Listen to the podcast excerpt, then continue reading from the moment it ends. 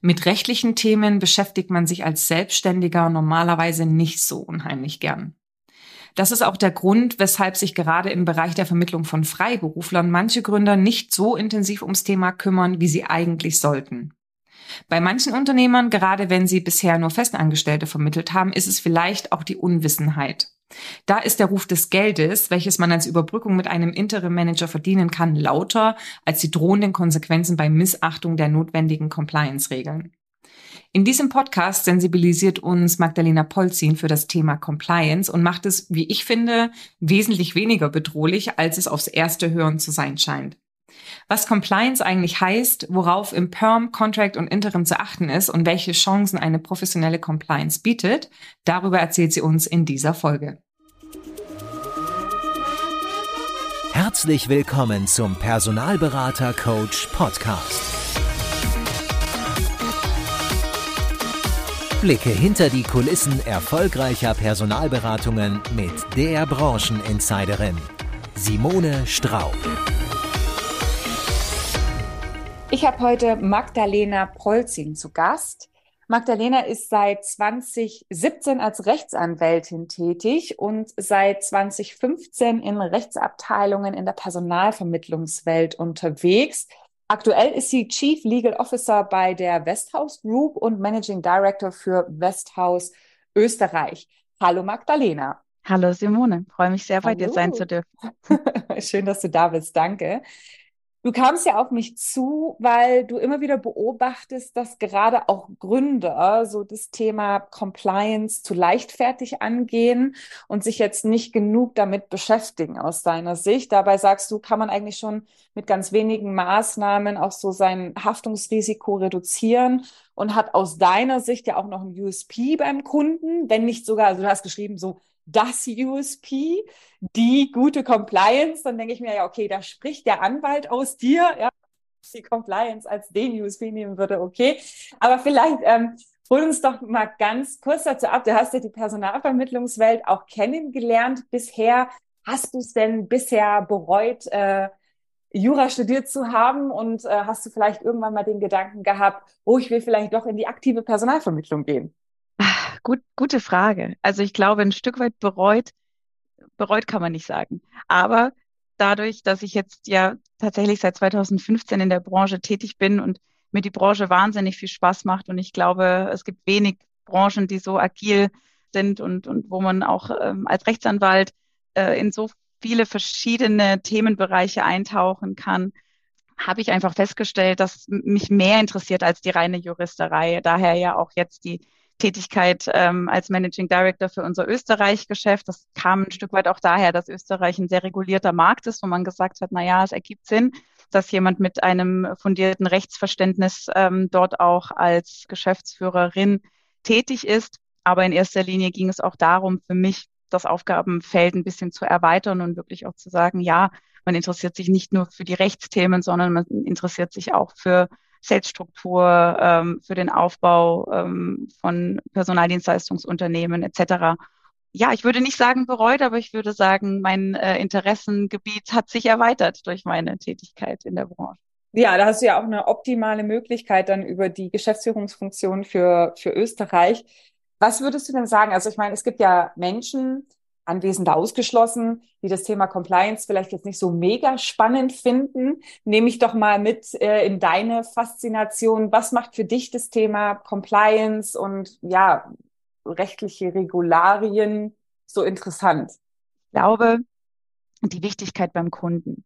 Was ich erlebe in den letzten Jahren meiner Tätigkeit in der Branche ist, dass Kunden wahnsinnig viel Wert auf eine compliante Abbildung der Dienstleistungsprozesse legen. Das liegt natürlich daran, dass Personaldienstleistung gerade im Contracting sehr ähm, compliant, ein großes Compliance-Risiko darstellt und äh, mit rechtlichen Risiken behaftet ist. Und der Kunde möchte einfach sicher gehen, dass die Dienstleister, die er einsetzt, in diesem Bereich versiert sind, dass sie verstehen, worauf es ankommt. Und ich glaube, Compliance ist als USP auch wenn da natürlich ein Stück weit die Anwältin in mir spricht, aber ich glaube tatsächlich, Compliance ist als USP beim Kunden nicht mehr wegzudenken, weil der Bedarf des Kunden so groß ist.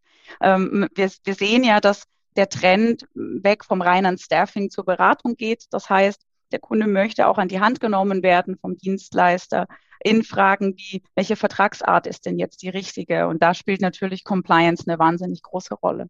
Also, wenn ich das jetzt mal übersetzen würde, dich fasziniert an der Compliance die Möglichkeit, Menschen Sicherheit zu geben und, äh, sag ich mal, zu schauen, dass alle Beteiligten das bekommen, was ihnen zusteht oder was ist so, weil es ist ja doch eigentlich ein sehr trockenes Thema, ne? Aber du hast ja auch, glaube ich, in deinem LinkedIn-Profil steht Purpose-Driven Legal Expert, also steht ja trotzdem für dich auch, es ist ja auch noch mehr als Regeln für dich, so das Thema, ne? HR Compliance Enthusiast. Ja, richtig. Also ich glaube, der Kunde hat äh, das Recht von uns als Personaldienstleistungsunternehmen compliant beraten zu werden. Ähm, und ich glaube, die Zukunft der Personaldienstleistungsbranche als Beratungsbranche wird sich hier auch professionalisieren und jeder, der in dem Bereich, und dazu gehört auch die Compliance, sich ähm, professioneller aufstellen möchte, muss sich über Compliance und Compliance-Struktur und das Verkauf der Vertragsarten Gedanken machen, weil Kunden das wünschen. Und ich glaube, die Faszination ist einfach zu sagen, wie kann ich denn als Personaldienstleistungsunternehmen wie, wie kann ich mich professionalisieren? Was, was, was wünschen die Kunden? Was ist wichtig im Moment? Und da spielt eben Compliance ein wesentlicher, eine wesentliche Rolle und ist für viele Kunden auch der Faktor, wenn man, wenn man mit ihnen spricht. Also gerade jetzt auch bei Ausschreibungen erlebe ich, dass äh, Kunden sehr, sehr viel Wert auf Compliance-Prozesse legen und hier auch wirklich im Rahmen von Ausschreibungen ein maßgebliches Augenmerk drauf haben und da auch schon aussieben, wer äh, nach ihrer Meinung da einfach nicht ähm, so professionell ist, wie man sich das wünscht. Hm. Wenn du jetzt Compliance sagst, was beinhaltet für dich denn Compliance? Also wenn du es irgendwie definieren müsstest, was umfasst das Thema? Eine sehr gute Frage, weil unter Compliance kann man natürlich alles und nichts ähm, summieren. Strukturcompliance, wir hatten ja ein bisschen von Strukturcompliance und was ist Strukturcompliance?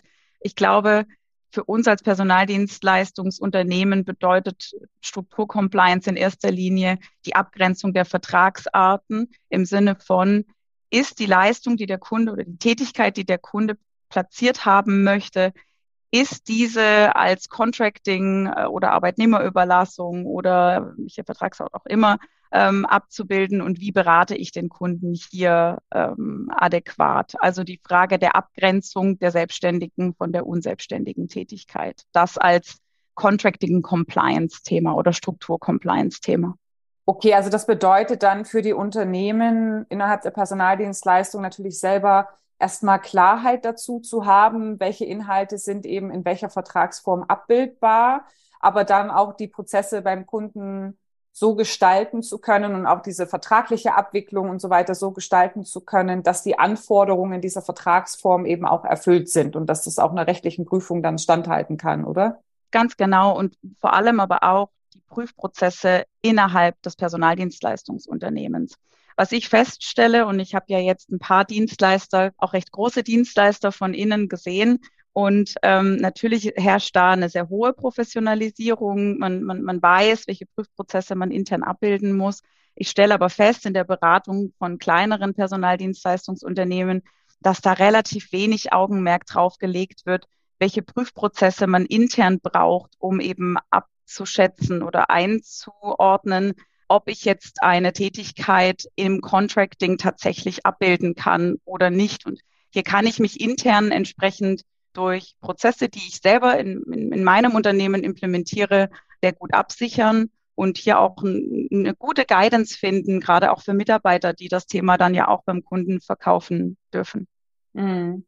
Ja, ich kriege das auch immer wieder mit, dass man jetzt zum Beispiel gerade, wenn man aus der Festanstellung kommt und ähm, hat jetzt ein Projekt gewonnen beim äh, Kunden zur Besetzung in Festanstellung, der Kunde braucht aber jetzt eine entsprechende Überbrückung, dass auch sehr schnell das Thema Interim hochkommt und man das dann so, ja, einfach macht. Also man nimmt die Möglichkeit wahr, aber das ist eben wahrscheinlich genau auch die Situation, wo dann entsprechend auch Probleme entstehen können, wenn ich das ganze Thema unterschätze.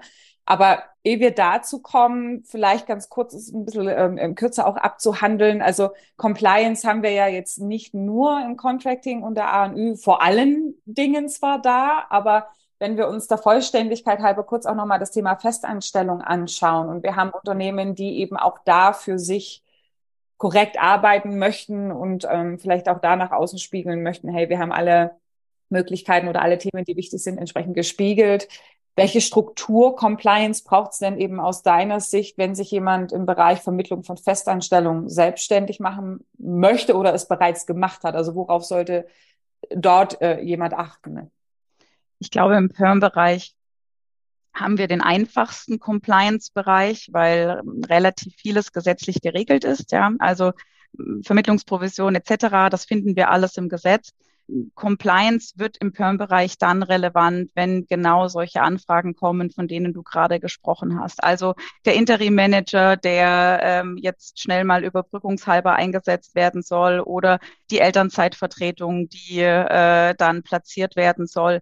Da kommt es dann entsprechend drauf an, wie gestalte ich die Verträge? Mache ich hier ein ganz normales Perm-Geschäft mit einer Vermittlungsfee und sage dem Kunden hier, ähm, ich sag mal äh, einfach gesprochen, mach mit dem Interim-Manager, was du willst, dann ähm, ist es relativ unkritisch. Möchte der Kunde aber, dass der Vertrag über mich als Personaldienstleistungsunternehmen abgedeckt wird, dann muss ich mir hier natürlich genau die gleichen Fragen stellen wie im Contracting auch. Also sprich, ist die Tätigkeit tatsächlich selbstständig erbringbar? Und wie kann ich jetzt hier diese Interimtätigkeit abdecken? Ähm, und was muss ich hier dem Kunden empfehlen? Und da haben relativ wenige Firmen aus meiner Erfahrung dann auch die Erfahrung damit eben, weil das so bei Accident passiert, dass so ein Projekt dann mal platziert wird.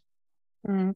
Ich hänge jetzt kurz nochmal ähm, gedanklich fest, Eva, da jetzt äh, kurz nochmal drauf einsteigen. Also das heißt, im Bereich Festanstellung gibt es jetzt außer äh, den Klassiker, der jetzt normal, sage ich mal, in der Formulierung von allgemeinen Geschäftsbedingungen und so weiter äh, hochkommt, gibt es jetzt nichts, was man, und DSGVO natürlich, was man irgendwie besonders berücksichtigen müsste aus deiner Sicht. Ja, genau. Ja, okay. Ähm, und dann sagst du ja, ne, zweiter Fall, das, was ich jetzt äh, ähm, auch vorhin schon angeteasert habe, ne, der Fall, wenn man jetzt irgendwie ins Interim reinrutscht, so der, der Kunde, können wir uns, können, können Sie mir nicht helfen? Na klar, können wir helfen. und dann hast du ja gesagt, ne, die eine Möglichkeit, ähm, wenn man sich über einen Provisionsanspruch mehr oder weniger raushält, das sind ja diese klassischen, dieses Margin Only, genau. ne, dass man irgendwie auf diese, diese Marge oder den Tagessatz irgendwie eine prozentuale äh, Vergütung nimmt und äh, der Vertrag aber zwischen Kunde und Kandidat zustande kommt. Du sagst, es ist jetzt auch weitestgehend unproblematisch. Also ist es das, wenn jemand sagt, ich möchte das jetzt nicht im großen Umfang machen, aber es wird mir herangetragen, ich kenne da jemanden, komm, ich nehme das Geschäft mit. Ist es das, was du dann äh, sagen würdest, okay, wenn es kein Geschäftsmodell werden soll, dann mach das, weil das ist relativ unkritisch? Genau. Fehlt die Erfahrung, würde ich immer dem Kunden raten, den Vertrag mit dem Interim Manager selber zu schließen und mich dann einfach nur über eine Vermittlungsfee beteiligen. Ja. Das wäre meine klare Empfehlung. Ja, ich muss jetzt nochmal nachfragen. Ist es dann eigentlich so, dass man, äh, dass der Kunde einem praktisch meldet, der äh, Interim Manager war jetzt äh, vier Tage die Woche ähm, im Einsatz und davon, sage ich mal, keine Ahnung, 16 Tage im Monat der Tagessatz wurde fakturiert und man nimmt die Provision vom Tagessatz oder nimmt man die Provision von der Marge zwischen Tagessatz und dem, also Tagessatz, was der Freiberufler haben möchte und was der Kunde zahlt. Weißt du das zufällig? Das kommt drauf an und ist ehrlich, ehrlicherweise relativ äh, davon abhängig, welche, welche vertragliche Regelung ich mit dem Kunden habe. Ich kann beides vereinbaren. Ich kann eine One-Fee vereinbaren. Ich kann ähm, eine Beteiligung am, am Tagessatz, also sprich der Berater, der platziert ist, teilt mir dann über das Timesheet mit, welch, in welchem Umfang war er beim Kunden tätig und dann werde ich beteiligt, in der Regel tatsächlich am ähm, Tages- oder Stundensatz und nicht an der Marge. So habe ich es in der Praxis häufiger erlebt. Okay, aber dann sind wahrscheinlich die prozentualen Sätze genau. weniger, oder? Ja. Dann hat man ja wahrscheinlich irgendwas so fünf Prozent oder ne, was nimmt man da so? Drei bis fünf. Ja, okay. Ist, glaube ich, so der Standardprozentsatz, mhm. ja. Okay, also dann würde man praktisch nur eine Regelung eigentlich fast aus dem, aus dem Bauch heraus einfach ein paar Sätze niederschreiben, mit dem Kunden vereinbaren, das ist die Absprache und du regelst das mit dem Kandidaten selber. Ja, das wäre auf jeden Fall zu empfehlen. Ja. Auf der anderen Seite, wenn du jetzt sagst, okay, oder wenn ein Kunde sagt ähm, von dir oder ein Personalvermittler sagt, ich möchte mich jetzt eben im Bereich Vermittlung von Freiberuflern, Schrägstrich Interim-Managern selbstständig machen, ähm, was für eine Struktur Compliance empfiehlst du denn da? Wenn ich mich im Contracting selbstständig machen möchte, dann muss ich für mich ganz klar erstmal mir Gedanken machen, was für mich überhaupt Contracting bedeutet oder was eine contractingfähige Tätigkeit für mich bedeutet und muss auch einen Prüfprozess implementieren, der es mir erlaubt, festzustellen, ist die Tätigkeit, die der Kunde von mir hier jetzt haben möchte, ist das eine Tätigkeit, die ich im Contracting, also selbstständig, abbilden kann oder nicht? Hm. Du sprichst jetzt von mir, also ich muss schauen, ne, ähm, ist das jetzt Contracting, aber der Gesetzgeber gibt da ja wahrscheinlich entsprechende Fixpunkte vor, oder? Wie Contracting genau. auszusehen hat. Genau. Hm. Also letztlich muss ich mir die Frage stellen, ist die Tätigkeit, die der Kunde haben möchte, selbstständig erbringbar ähm, oder nicht? Das würde ich jetzt unter Contracting fähig verstehen. Und da gibt es bestimmte Indizien oder Kriterien, die die Rechtsprechung anlegt. Man findet das auch im, im Gesetz. Wir kennen alle äh, den 611a BGB, der 2017 eingeführt ha, wurde mit der ALG-Reform. Äh, da war hat nämlich einfach gesagt, nein, ich möchte keine Paragraphen nennen. Sie konnte sich doch nicht zurückhalten. Ja, bin eben doch der Jurist. Ähm, ja, ja, aber sehr konkret, ja. Genau daran orientiere ich mich. Ja, also das sind die Indizien oder Kriterien, die eben von der Rechtsprechung ähm, herangezogen werden, um festzustellen, ist eine Tätigkeit selbstständig erbringbar ähm, oder nicht. Und hier wird auch getrennt, also wenn man sich mal anschaut, wie, wie, wie prüft denn ein Gericht ähm, die Abgrenzung abhängig beschäftigt oder nicht abhängig beschäftigt? Es wird immer eine tätigkeitsbezogene und eine personenbezogene Prüfung gemacht. Ja, das heißt, ich als Gründer ähm, im Bereich Contracting fahre am besten, wenn ich einen Prüfprozess implementiere, der sich einmal darauf, der, der einmal darauf bedacht nimmt, wie ist die Tätigkeit vor Ort beim Kunden abgebildet, aber auch, was für einen Berater habe ich hier denn? Ja, also ist der werbend am Markt tätig? Hat er andere Auftraggeber etc.? Ja, also wirklich in beide Richtungen zu denken. Und ähm, was ich in der Praxis relativ häufig feststelle, und das macht das natürlich sehr schwierig, ist, dass hm, Kollegen, Kolleginnen, die auf mich zukommen und sagen, ja, aber das ist ja alles so grau und keiner weiß es und immer Einzelfallbetrachtung und wie, wie, wie schaffe ich denn hier den roten Faden, ja, damit ich auch meinen Mitarbeitern sagen kann, das ist jetzt contracting-fähig, das ist vielleicht nicht contracting-fähig.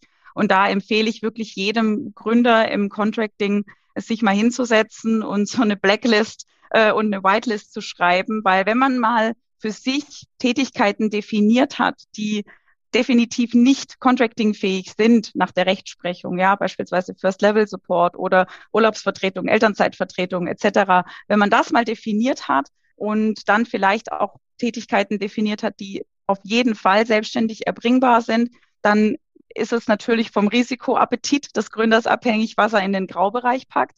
Aber er hat zumindest schon mal eine Guidance, die er an Mitarbeiter geben kann, weil eben eine sehr hohe Unsicherheit herrscht, was denn jetzt genau contractingfähig ist und was nicht, weil es tatsächlich ja, wie wir wissen, immer vom Einzelfall abhängt und viele Kriterien da eine Rolle spielen. Das ist nicht immer nur ein Indiz, das jetzt einen, eine Tätigkeit contractingfähig oder nicht mehr contractingfähig macht. Aber das Prüfen ist jetzt eine Aufgabe contractingfähig oder nicht also ich sag mal, äh, die Prüfung an sich scheint ein bisschen herausfordernd zu sein wegen den Graubereichen, was du jetzt gerade sagst, aber das ist ja jetzt an sich als, als, als Thema, was man im Blick behalten muss, eigentlich relativ überschaubar. Gibt es denn da sonst noch Themen, wo du sagst, da muss man sich jetzt vielleicht auch speziell im Contracting auch im weiteren Prozess äh, noch ein paar Themen zurechtlegen, um compliant zu sein? Also wenn ich entscheide, ja, es ist contracting-fähig, was ist denn im weiteren Prozess noch äh, wichtig, um da auch meinem Kunden entsprechende Sicherheit zu geben? Also du würdest als Gründer im Contracting-Bereich natürlich zum einen schauen, zu Beginn des Projektes, dass es contracting-fähig ist dass du entsprechend auch den Berater ähm, screenst, ja, und hier eben diese Struktur-Compliance-Prüfung machst. Und in der Regel ist es aber auch so, dass Kunden wünschen, dass du nochmal eine Projekt-Compliance-Prüfung machst. Das heißt, du schaust dir an, was ist so die durchschnittliche Laufzeit im Contracting und dann machst du nach vier, sechs, acht Wochen, das, da gibt es keinen festen Zeitraum, das entscheidet jeder so ein bisschen danach, wie bei ihm im, im, im Unternehmen die, die Prozesse gestaltet sind und wie auch die Laufzeiten gestaltet sind, dann schaust du dir nochmal an, machst vielleicht auch ein Gespräch mit dem Berater und fragst ihn, wie ist es denn, ähm, wie bist du da integriert, bist du ins Organigramm äh, eingeteilt, ja, hast du eine E-Mail-Adresse, die dich als externen ähm, kennzeichnet, ja, also schaust dir wirklich an, wie wird denn die Tätigkeit vor Ort gelebt, weil am Ende des Tages das eine entscheidende Rolle auch bei der Frage der Selbstständigkeit oder der selbstständigen Tätigkeit spielt. Zum einen natürlich, was steht in den Verträgen, ne? wie, wie, wie ist es auf dem Papier, aber genauso wichtig, wenn nicht wichtiger, wie wird es denn vor Ort gelebt? Und das machst, prüfst du dann eben entsprechend über ein, eine Projekt-Compliance-Prüfung, so würde ich es vielleicht bezeichnen. Okay, also im Prinzip am Anfang das Thema, dass es ordentlich sauber definiert ist und dann eben auch nach einer gewissen Zeit nochmal im Projekt die Kontrolle, wie ist der Freiberufler eingebunden, ist das, was wir vorgesehen haben, das, was die Person auch tatsächlich vorfindet, ausführt und ja, wie sie, wie sie eingebunden ist. Genau. Hält der Kunde sich denn auch an die an die Aussagen, die ähm, jetzt vielleicht auch im Rahmen des Onboardings gemacht wurden. Ja, man stellt ja oft fest, dass es sich dann in der Praxis doch vielleicht etwas anders darstellt, als man am Anfang gedacht hat. Und da muss man einfach agil drauf ähm, reagieren können und äh, auch mit dem Kunden in die Abstimmung gehen, weil der Kunde natürlich, und das ist auch etwas, was ich in der Praxis erlebe, Kunden möchten natürlich am liebsten gar nichts damit zu tun haben. Ähm, also zum einen möchten sie äh, den Berater nicht irgendwie da abgrenzen müssen. Sie möchten dann keine Haftung dafür übernehmen, wenn es zu einer Reklassifizierung kommt. Also wenn später festgestellt wird, dass ein Berater doch nicht selbstständig tätig war.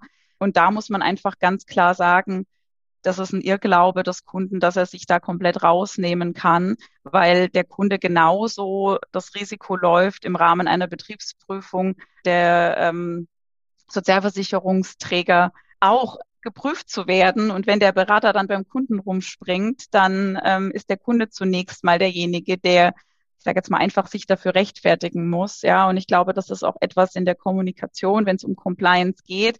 Natürlich sind wir Dienstleister und ähm, ist es wichtig, dass wir uns als Dienstleister für die Prozesse einsetzen, dem Kunden die Arbeit abnehmen. Aber man muss ganz klar dem Kunden auch sagen, es reicht nicht, wenn der Dienstleister sich für die Compliance interessiert. Auch der Kunde muss entsprechend hinsichtlich der Compliance bestimmte Kriterien einhalten, damit wir alle einen sauberen und complianten Prozess am Ende haben und der Berater auch ähm, ohne Risiko eingesetzt werden kann.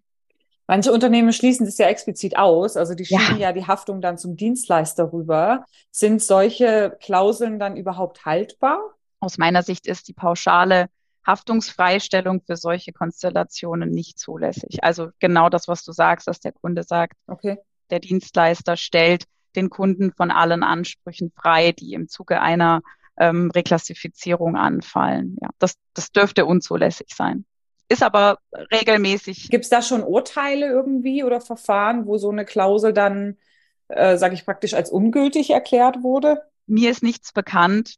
Und ich glaube auch, solche Klauseln werden wenig Gegenstand von Gerichtsverhandlungen, weil solche Klauseln gar nicht verhandelt werden. Ja, also am Ende einigt man sich dann doch irgendwie.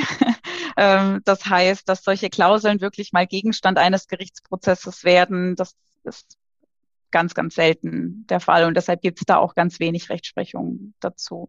Was man aber sagen muss, um ähm, vielleicht auch jetzt äh, Unternehmern, die zuhören, zu helfen, da ein bisschen in der, also in der Argumentation ein bisschen zu helfen. Was man sagen muss, solche Klauseln sind auch äh, wahnsinnig schädlich für eine spätere Prüfung durch ein Gericht, weil, so habe ich das zumindest in der Praxis erlebt, Gerichte ähm, durchaus schauen, was, was wurde vertraglich vereinbart. Und ich würde jetzt einfach annehmen, wenn ein Gericht sieht, man hat in einem Vertrag schon mal geregelt, was passiert, wenn denn der Berater dann scheinselbstständig ist, dann kann man sich später nicht darauf berufen zu sagen, ja, wir wussten ja gar nicht, dass es sich hier potenziell um eine Scheinselbstständigkeit handelt, weil natürlich die Gerichte sagen würden, ja, aber ihr habt doch den Fall geregelt, ähm, äh, wer wen freistellt, wenn es scheinselbstständig ist. Also habt ihr ja offensichtlich zumindest damit gerechnet, dass hier auch eine Scheinselbstständigkeit vorliegen kann. Und das halte ich für absolut falsch, sowas in Verträgen zu regeln. Also gerade auch vor dem Hintergrund, dass der Kunde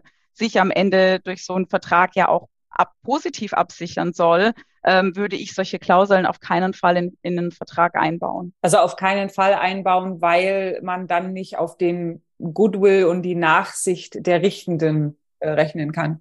Ja, weil man sich am Ende nicht darauf berufen kann, dass einem nicht bewusst war, dass die Tätigkeit möglicherweise scheinselbstständig okay, sein könnte. Okay. Ja.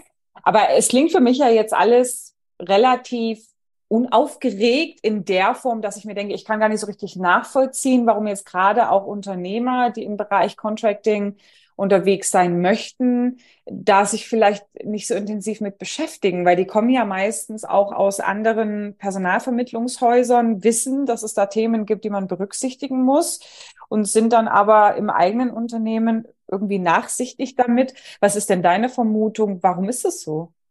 Ich befürchte, dass unterschätzt wird, dass es neben dem kommerziellen Risiko, dass Sozialversicherungsbeiträge und Steuern nachverbeitragt werden muss, ja, wenn man jetzt mal so einen Fall hat, dass ein Contractor äh, als scheinselbstständig äh, reklassifiziert wird, dass neben diesen kommerziellen Fragen auch strafrechtliche äh, Risiken bestehen.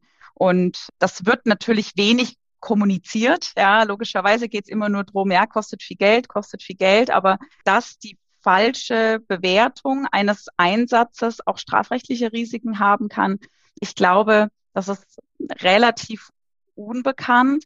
Und jetzt muss man auch sagen, das strafrechtliche Risiko ist wirklich nicht zu unterschätzen und ähm, sollte auf jeden Fall von jedem Unternehmer, der sich im Contracting-Bereich selbstständig macht, auch entsprechend abgesichert werden. Um, und um das mal in einen Kontext zu bringen, ja, was, heißt was, was heißt das konkret?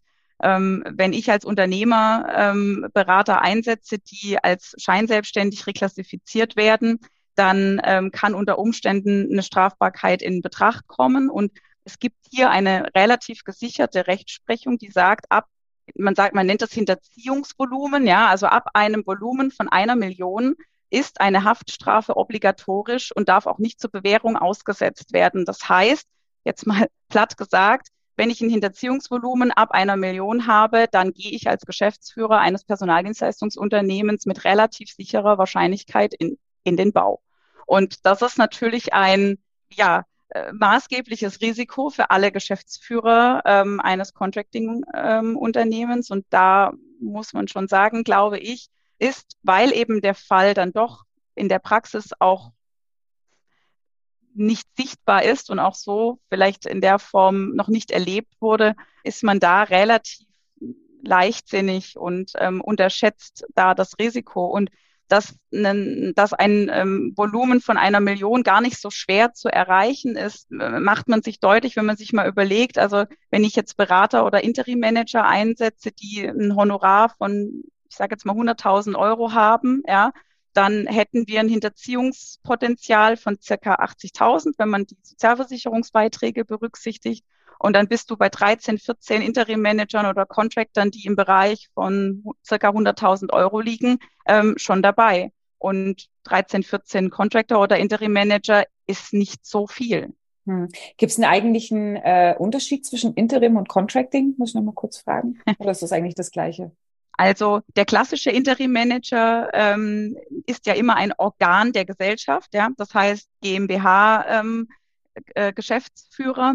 Und ähm, vor ein paar Jahren hätte ich noch gesagt, es gibt einen enormen Unterschied zwischen Interim und Contracting. Mittlerweile mhm. kann man ganz einfach sagen, ist der Fremdgeschäftsführer einer ähm, GmbH nicht von der Sozialversicherung, nicht zwangsläufig von der Sozialversicherung befreit. Das bedeutet, das Risiko im Interim-Management ist mittlerweile genauso hoch wie im Contracting, weil die Anforderungen, die man an einen Interim-Manager stellt, damit er von der Sozialversicherungspflicht befreit wird, die liegen in der Praxis nicht mehr vor. Ja, da geht es dann um Gesellschaftsbeteiligungen von mindestens 50 Prozent oder Sperrminoritäten. Das spielt alles in der Praxis bei einem Interim-Manager keine Rolle. Ja, der soll keine Gesellschaftsbeteiligung erhalten, der soll auch keine Sperrminorität erhalten, der soll einfach nur interimsweise ähm, in dem Bereich tätig sein. Und dann muss ich genau die gleichen Kriterien anlegen wie bei jedem Contractor auch, nämlich mich fragen, wird er eingegliedert ähm, in die Betriebsorganisation etc. Und da ist beim Interim-Management das Problem, dass es da zumindest nach meinem Kenntnisstand wahrscheinlich die geringste Anzahl an Gerichtsverhandlungen gibt, ähm, um einzuschätzen, wann ist denn jetzt tatsächlich ein Interim-Manager selbstständig und wann besteht da die Gefahr einer Scheinselbstständigkeit.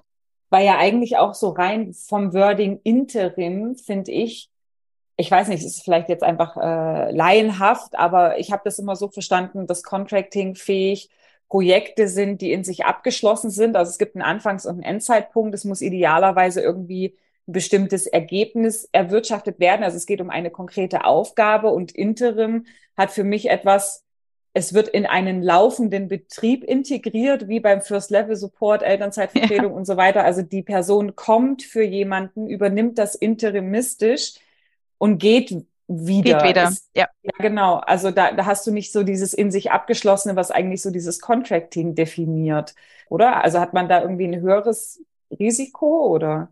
Wenn du Interim im Sinne der Überbrückung einer intern vorhandenen Tätigkeit verstehst, dann ja, dann würde ich sagen, ähm, das sollte man in jedem Fall vermeiden, dass der Interim-Manager platziert wird als Vertretung für, wir wissen alle in der Praxis, äh, ja, ähm, ist das durch, kommt das durchaus vor, dass Kunden diesen Anspruch haben. Und da muss man eben schauen, wie kriegt man das dann in ein contractfähiges Projekt, wie du richtig sagst, ne, was dann auch beim Contracting äh, eben eine Rolle spielt. Wie kriegt man das rein verpackt? Und wenn man mit dem Kunden mal spricht, dann kommt ganz oft raus, dass eigentlich der Interim-Manager gar nicht so sehr vertretungshalber tätig sein soll, sondern da soll ein Know-how eingeführt werden in das Unternehmen, das aktuell fehlt. Und das ist durchaus projektfähig okay. und durchaus auch fähig, über einen Interim-Manager platziert zu werden. Das heißt, es kommt wirklich auf die konkrete Abbildung an und ähm, ist nicht zwangsläufig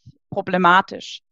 Okay, also das heißt aber, man kann sich grundsätzlich von den Grundsätzen der Strukturcompliance im Bereich Contracting kann man auch äh, sich praktisch bei den Interim-Managern oder muss man sich bei den Interim-Managern auch entsprechend dran orientieren, ne? Genau. Und ich kann mir einfach mal, wenn ich jetzt sage, okay, hm, was heißt das denn für mich? Welche Prüfprozesse muss ich denn da implementieren? Was muss ich denn da so vielleicht auch Fragen, ja, welche Fragen muss ich mir stellen? Dann kann ich jedem empfehlen, der jetzt zuhört, sich mal den Fragenkatalog der deutschen Rentenversicherung Bund anzuschauen. Ich sage nicht, das ist das Nonplusultra und das muss man, genauso muss man das machen, aber man kriegt eine Idee, welche Fragen für die Bewertung selbstständig, unselbstständig eine Rolle spielen und kriegt da schon mal, glaube ich, ein ganz gutes Gefühl, wie so ein Projekt abgebildet werden muss und wie so ein Berater aufgestellt werden, äh, aufgestellt sein muss, damit er als selbstständig klassifiziert werden kann. Ist das irgendwie ein offizieller Link, den wir in die Show Notes packen können? Wir können mal die, ja, also ich, ich bin mir sehr sicher, dass man sogar diesen Fragenkatalog online ähm, runterladen kann. Können wir gerne in die Show Notes packen, ja. Ja, also wir suchen da nochmal im Nachgang, ob wir was finden. Wenn wir was finden, packen wir es in die Show Notes. Ähm, wenn nicht, dann ist ja die andere Variante, sich da externe Unterstützung zu holen in diesem Prozess. Hast du denn da eine Empfehlung, an wen man sich wenden kann, wenn man sagt, okay, ich bin ähm, sensibilisiert, äh, Strukturcompliance hört sich sexier an, als ich ursprünglich dachte. Also ich glaube, das nehme ich. Äh, wer kann denn dabei unterstützen? Also ich, man sollte sich auf man sollte sich auf jeden Fall an eine Kanzlei wenden, die in dem Bereich Erfahrung hat. Und da zeigt sich in der Praxis, dass es entweder die großen Kanzleien sind, ja, die man auch jetzt über die, das EBSCO Helpdesk finden kann. Oder eben ja Menschen wie mich, die ähm, in dem Bereich schon lange als Rechtsanwälte oder Rechtsanwältin tätig sind und einfach auch eine praktische Erfahrung mitbringen in dem Bereich. Also gerne jeder ähm, interessierte Unternehmer im Bereich Contracting darf sich vertrauensvoll an mich wenden, wenn er sagt, ich habe verstanden, dass ich hier was machen muss und vielleicht weil das für mich eigentlich die, die, die größte, das, das, das der größte Bereich ist, der unterschätzt wird von Unternehmern im, äh, Contracting-Bereich. Noch ein Satz dazu. Wir haben jetzt viel über die Prüfprozesse gesprochen. Warum ist das denn wichtig? Es gab vor noch gar nicht so langer Zeit eine sehr wichtige ähm, Entscheidung des BGH und der hat gesagt, wenn ich als Unternehmer in diesem Bereich, also bei der Frage selbstständig, unselbstständig, einen Prüfprozess implementiere, der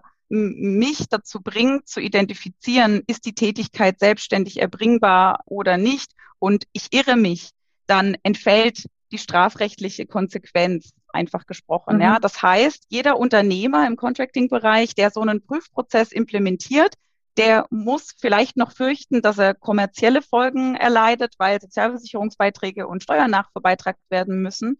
Aber er kann die strafrechtliche Seite eliminieren, indem er eben ein Compliance-Management-System implementiert, das ihn dazu verhilft zu sagen, ich habe dieses Projekt überprüft, ich bin zu dem Ergebnis gekommen, es ist selbstständig erbringbar, ich habe mich hier geirrt, dann würde man sagen, okay, die strafrechtliche Konsequenz entfällt, weil du hast dich eben geirrt im Rahmen deines Prüfprozesses. Also das ist ein maßgebliches Kriterium, um äh, eben nicht diese wahnsinnig, wahnsinnige Härte des Strafrechts hier ähm, befürchten zu müssen. Und deshalb würde ich jedem empfehlen, sich über diese interne Compliance-Systeme wirklich eindringlich Gedanken zu machen und was zu implementieren, um das eigene strafrechtliche Risiko maßgeblich zu minimieren. Für die, die wirklich sehr sicherheitsbedürftig sind, du hast das letzte Mal in unserer Vorbesprechung erwähnt, dass es, glaube ich, auch eine Strafrechtsschutz, ne? oder? Kann man sich da ja. irgendwie auch noch absichern ja, genau. in dem Fall? Es gibt eine, es gibt eine ähm, Strafrechtsschutzversicherung, die ähm, bewahrt einen natürlich nicht davor, ähm, äh, strafrechtliche Folgen zu erleiden in dem Sinne, aber man kann damit eben anwaltliche äh, Hilfe in Anspruch nehmen und ähm, ist dann auf jeden Fall ähm, sehr gut beraten, weil eben äh, hier der Rechtsrat und so weiter auch abgedeckt wird. Also kann ich auch jedem empfehlen, ähm, der sich in dem Bereich selbstständig macht, sich hinsichtlich der Versicherungsmöglichkeiten ähm, Gedanken zu ja, machen. Okay, okay. Judy, ja, ich glaube, dann haben wir uns auf jeden Fall für das Thema ähm, sensibilisiert und das vielleicht auch so ein bisschen demystifiziert, ja, für alle diejenigen, die gesagt haben, oh, wenn ich das jetzt hier irgendwie anpacke, dann habe ich hier die Büchse der Pandora, ich weiß nicht, was rauskommt, dann wird's richtig riesig. Aber es ist gar nicht so so schwer, wenn man einfach mal einen klaren Plan hat. Und es gibt ja zum Glück Dienstleister, wie auch ähm, du jetzt zum Beispiel am Markt, die dabei unterstützen können. Was gibt es denn noch, äh, was du den Zuhörern gern mitgeben möchtest? Weil wenn die Zuhörer bis jetzt dran geblieben sind, dann ist das Thema Compliance auch im Bereich Contracting definitiv auch, also nicht, dass es jetzt furchtbar langweilig war, überhaupt gar nicht, aber ich meine halt einfach nur, das war ja jetzt ja auch sehr spezifisches Thema. Ne? Also wenn jemand bis jetzt dran geblieben ist, dann ist es wirklich auch etwas, was die Person auch tangiert. Was gibt's denn noch, wo du sagst, das möchtest du gerne noch dem Zuhörer, der Zuhörerin äh, mitgeben, die, die, für die das Thema relevant ist? Keine Angst haben, sich des Themas anzunehmen. Und mit einer guten Vorbereitung skaliert man später auch viel besser. Wenn ich mir als Unternehmer Gedanken gemacht habe, was für mich in den Contracting-Bereich gehört und was nicht, tue ich mich später viel leichter, ähm, andere Bereiche anzuschließen. Ja, ich glaube, ähm, das ist ein ein maßgeblicher Punkt, wenn ich mir auch überlege, dann später andere Vertragsarten noch dazu zu nehmen, ähm, es hilft den Kollegen und Kolleginnen, die bei mir tätig sind, enorm, wenn sie hier eine Guidance haben. Und einfach glaube ich, ich würde mir wünschen, dass, ähm, wie du sagst, das Thema ein bisschen entmystifiziert wird und ähm, man, man merkt, dass mit relativ einfachen Mitteln hier sehr viel Sicherheit geschaffen werden kann, jetzt aus der strafrechtlichen Perspektive, aber man auch den Mitarbeitern ähm, und Mitarbeiterinnen eine sehr gute Guidance vorgeben kann, wie sie beim Kunden eine Vertragsart oder eine Tätigkeit aktiv und rechtssicher verkaufen können, was mich wiederum dazu bringt, professionell bei meinem Kunden auftreten zu können und mich als verlässlicher Beratungsdienstleister zu etablieren, weil in der heutigen Zeit dieses Thema einfach nicht mehr wegzudenken ist. Okay, ja, vielen Dank nochmal für deinen Input. Wir werden schauen, wie gesagt, dass wir diese ähm, Checkliste da, diese äh, Leitfragen von der Rentenversicherung ähm, für dich als Hörer genau verknüpfen können. Und ich würde einfach sagen, ähm, den Link zu deinem LinkedIn-Profil oder jeder, der Kontakt ja, aufnehmen möchte, hat da die Möglichkeit, dich entsprechend anzusprechen. Und jo, dann würde ich sagen, ne, kämpfen wir weiter für die Professionalisierung der Branche und ähm, wünschen allen Zuhörern heute einen, einen schönen Tag. Ja, und vielen Dank, Simone, dass du das Thema ähm, aufgenommen hast und ich hier einen kleinen Beitrag dazu leisten darf, dass wir das Thema Compliance auch als positive USP verkaufen können und nicht nur ein Thema, wovor man Angst haben muss. Vielen Dank dafür. Sehr, sehr gern.